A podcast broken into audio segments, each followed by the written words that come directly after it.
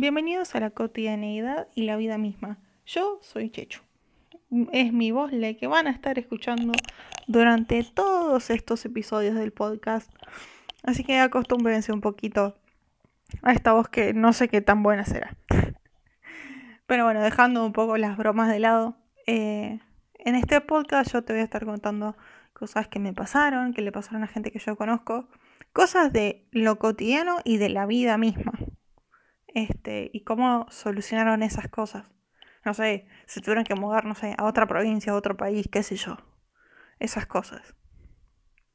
Bueno, no tan así, pero digamos que cosas que nos pasan a diario o casi a diario y cómo esas personas que yo conozco o cosas que me pasaron a mí, cómo se solucionaron o qué solución yo le encontré a eso.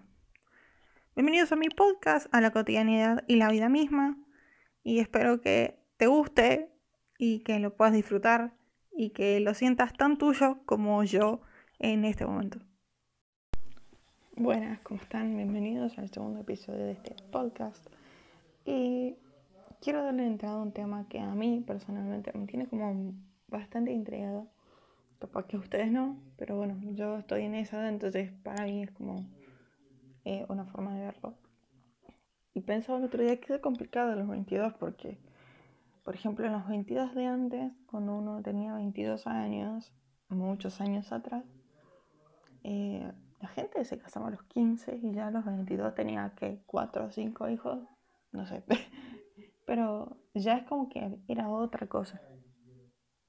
Como que no se iba a la universidad a los 22 años, si eras mujer, no ibas a la universidad Tal vez no terminabas ni siquiera la secundaria y con suerte tal vez terminabas la primaria.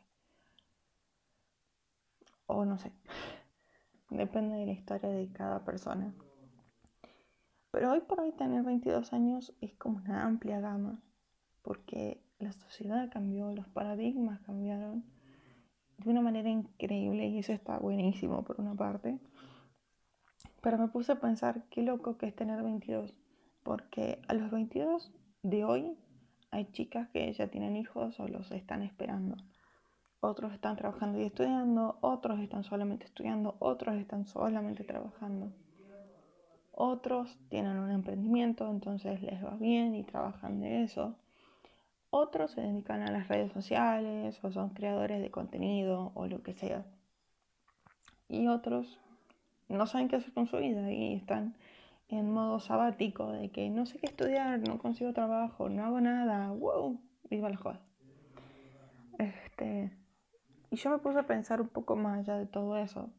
Eh, ¿Qué cosas suceden cuando uno tiene 22 años o cuando cumplís 22? Y una de esas cosas que me puse a pensar es como que, está bien, no sos ni joven ni sos adulto, porque es como que estás en el medio porque ya no tenés 18, o sea que ya no sos como, ay, soy un adulto joven, no, ya no sos un adulto joven, un adulto joven, tampoco sos un adulto, es como que estás en el medio. Y es complicadísimo porque te puedes quejar de cosas de gente grande, por ejemplo el precio del dólar o el precio de las cosas del súper, o porque la nafta subió, porque el impuesto del agua subió. O sea, quejarse de cosas que se quejan los adultos. Pero también te puedes quejar de cosas de los jóvenes, no sé. Instagram ahora te saca, no sé, la posibilidad de ver qué, qué le gusta a tus amigos o a qué le pusieron me gusta, qué sé yo. Esas cosas, como que podés quejarte de las cosas de los dos mundos porque estás en el medio. Entonces es como muy genial esa parte porque es como que estás en el medio, entonces puedes hacer las cosas que hacen los jóvenes, pero también puedes hacer las cosas que hacen los adultos. Puedes salir, puedes pagar impuestos, que eso no es tan divertido, pero lo puedes hacer. Otra de las cosas es que cuando uno antes, no sé, de los 21, uno salía y tomaba y tomaba y tomaba y tomaba y nada, al otro día ya no te pasó nada. Y con 22 es como, necesito dormir todo un día para que, para que se me pase la resaca. Entonces es una locura. O sea, es como que el cuerpo te cambia así, de, la noche a la mañana te cambia todo. Te das cuenta que la siesta te empieza a gustar de una manera increíble.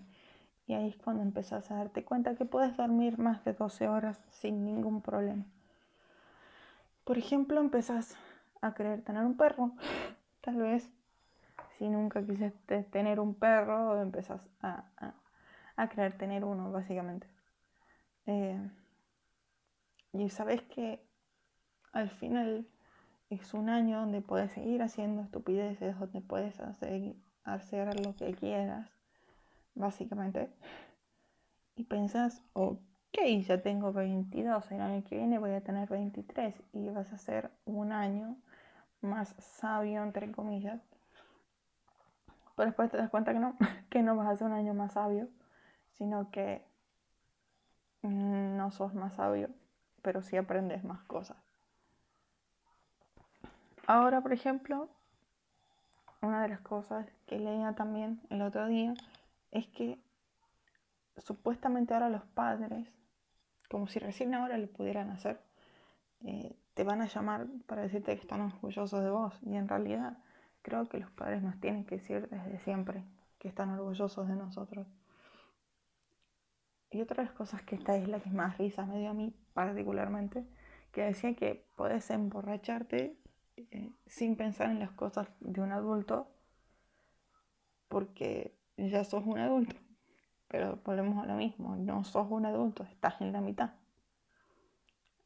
Entonces, es muy loco tener 22 años. Eh, y así con un montón de cosas. Por ejemplo, otra de las cosas que, que leía que te decía 20 lecciones de vida que tenés que saber a los 22 años. Una, por ejemplo, era que tenés que empezar a confiar en tu instinto. La otra era que uno siempre creía que, bueno, me tomo esta pastilla y se me pasa el resfriado. Bueno, no, eso ya no sucede. por ejemplo, una de las cosas que yo creo que uno ya lo sabe a los 22 es que la vida cambia rápido. Hoy estás allá arriba y en dos segundos puedes estar allá abajo y que tenés que aprender a ser fuerte porque eso te va a suceder siempre. Eh, otra de las cosas que a mí como que me daban como esa cosita es que cuando empezás en algo y te das cuenta que no funciona, eh, que no pienses que desperdiciaste todo ese tiempo, porque pensar que uno desperdicia tiempo nos hace como sentirnos peor. Entonces como que creo que en ese sentido no hay que hacer como muchas cosas. Si a uno le va mal, bueno, es la vida y nos va mal y hay que volver a empezar. Y otras cosas que me gustó mucho que decía que siempre hay que tener amor propio, porque eso es como lo más importante. Otra de las cosas decía que no había que dejar crecer el odio y tampoco alimentarlo, porque uno se merece paz y tranquilidad. Uno siempre dice, ay, necesito paz, necesito tranquilidad. Sí, uno lo necesita para el cerebro, para pensar en cosas, pensar en cosas que realmente necesitamos o que realmente nos importan, por así decirlo. Otra de las cosas eh, que también me gustaban es que siempre uno puede mejorar, ¿no? O sea, hoy te equivocaste, sí, pero aprendes de ese error y puedes mejorar las cosas que suceden para la próxima vez que te sucedan. Hoy me equivoqué, bueno, sí, ya aprendí esto, ya sé cómo arreglarlo, o qué hubiese hecho, o qué es lo mejor que yo podría haber hecho. Otra de las cosas eh, es aprender a elegir los amigos. Uno por ahí dice, ay, bueno, me encanta esta amiga porque es así, bla, bla, bla. Pero otra de las cosas es que hay que tener mucho cuidado con quién uno elige de amigos, porque esas personas nos van a ayudar a crecer o no.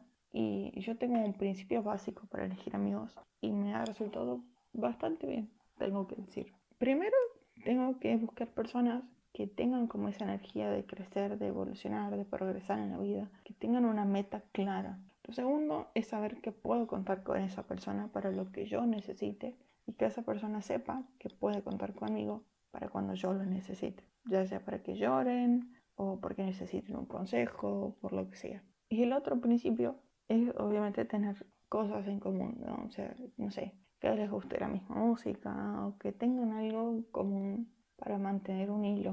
Por ejemplo, yo y mi mejor amiga somos como súper unidas y la encontré de una manera súper graciosa y les voy a contar un poquito. En Argentina, cuando uno está en el último año de la secundaria, eh, viaja a un lugar que se llama Bariloche y ahí la conseguí. Ya la conseguí. Bueno, en una charla de, de uno de estos famosos eh, personajes que hacen stand-up en, en, este viaje, en todo este recorrido eh, nos unimos un montón. O sea, ya nos conocíamos, ya hablábamos, pero es como que ese momento clave nos unió muchísimo más. El tiempo fue pasando y yo me di cuenta que podía contar con ella, que era una persona que tenía ganas de crecer, de evolucionar, de ser mejor. Eh, sabía que era una persona con la que yo podía contar para lo que necesitara, que yo sabía que iba a estar cuando yo la necesitara, que podía contar con ella para un consejo para lo que yo necesitara y sabía que iba a estar ahí. Entonces como que ya cumplía con muchos requisitos, digámoslo así, requisitos eh, de lo que yo quería o de lo que yo busco con los amigos. Y hoy hasta el día de hoy, que ya han pasado cinco años de que la desde que la conozco, y la relación que tengo con ella no la tengo con otros amigos que los conozco desde que soy súper chiquita, porque la relación, las cosas en común, eh, lo que puedan hablar, cómo sean, cómo se lleven, implican muchas cosas. Y es gran parte de una amistad y ser frontal y decirse las cosas como son. Súper importante, porque cuando uno es honesto y es sincero con los amigos, es algo que te lleva a otro nivel, a otro nivel, literal. Te lleva a otro nivel.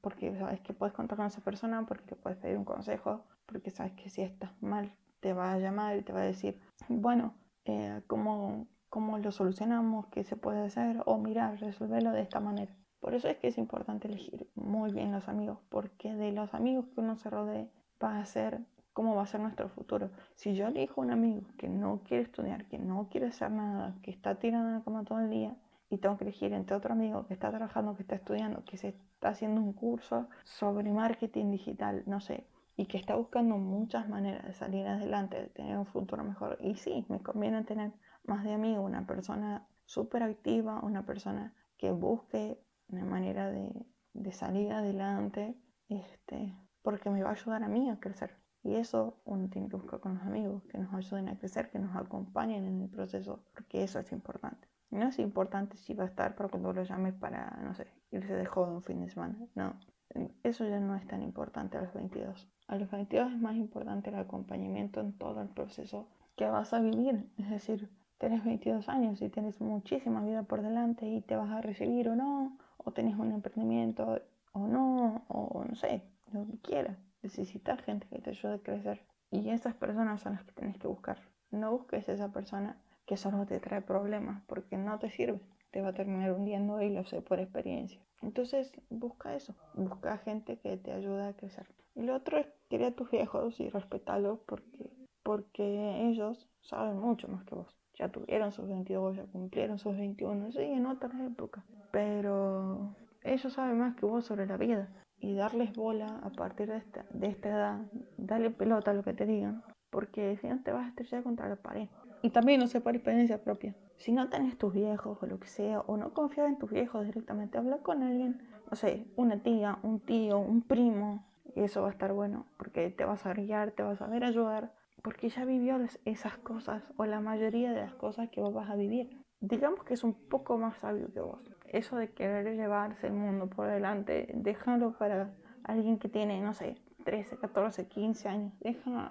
Ya tenés 22, tenés 23, 24, 25, 26, la edad que tengas. Escucha a tu viejo porque, o tu vieja, o ese adulto, porque es lo mejor que vas a poder hacer. Así que mi reflexión final de los 22, sí, es una edad complicada porque hay gente que tiene hijos, otros que están estudiando, otros trabajando, otros que están estudiando y trabajando al mismo tiempo otros se dedican a las redes sociales, otros están emprendiendo, otros tal vez están buscando su camino. Pero sea lo que sea que estés haciendo entre los 22 y 26, metele toda la pila porque de eso va a depender tu futuro, básicamente.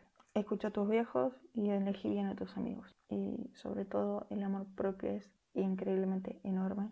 Y es lo mejor que puedes hacer. Tomar las riendas de tu vida, amate y querete. Así que nada, ese es el consejo por ahí que les puedo dejar un poquito resumiendo el, podcast de hoy, porque los 22 marcan muchas cosas. Esta edad de los 22 a los 24 marcan mucho, mucho la vida de un adulto. Y eso es lo que hay que ponerle foco. Bueno, este fue el podcast de hoy. Los dejo, espero que lo hayan disfrutado un montón. Y nada, los veo la próxima. Acabas de escuchar este hermoso podcast que se llama Cotidianidad en la vida misma y a la persona que estás escuchando es a Chichu. puedes seguirme en mis redes sociales como arroba itschechu-98. De todas maneras te lo voy a dejar en la descripción para que puedas verlo, disfrutar, seguirme en mis redes sociales y dejarme los comentarios que quieras o decirme puedes tratar tal tema o tal otro. Nada, los dejo y que disfruten de su día. Adiós.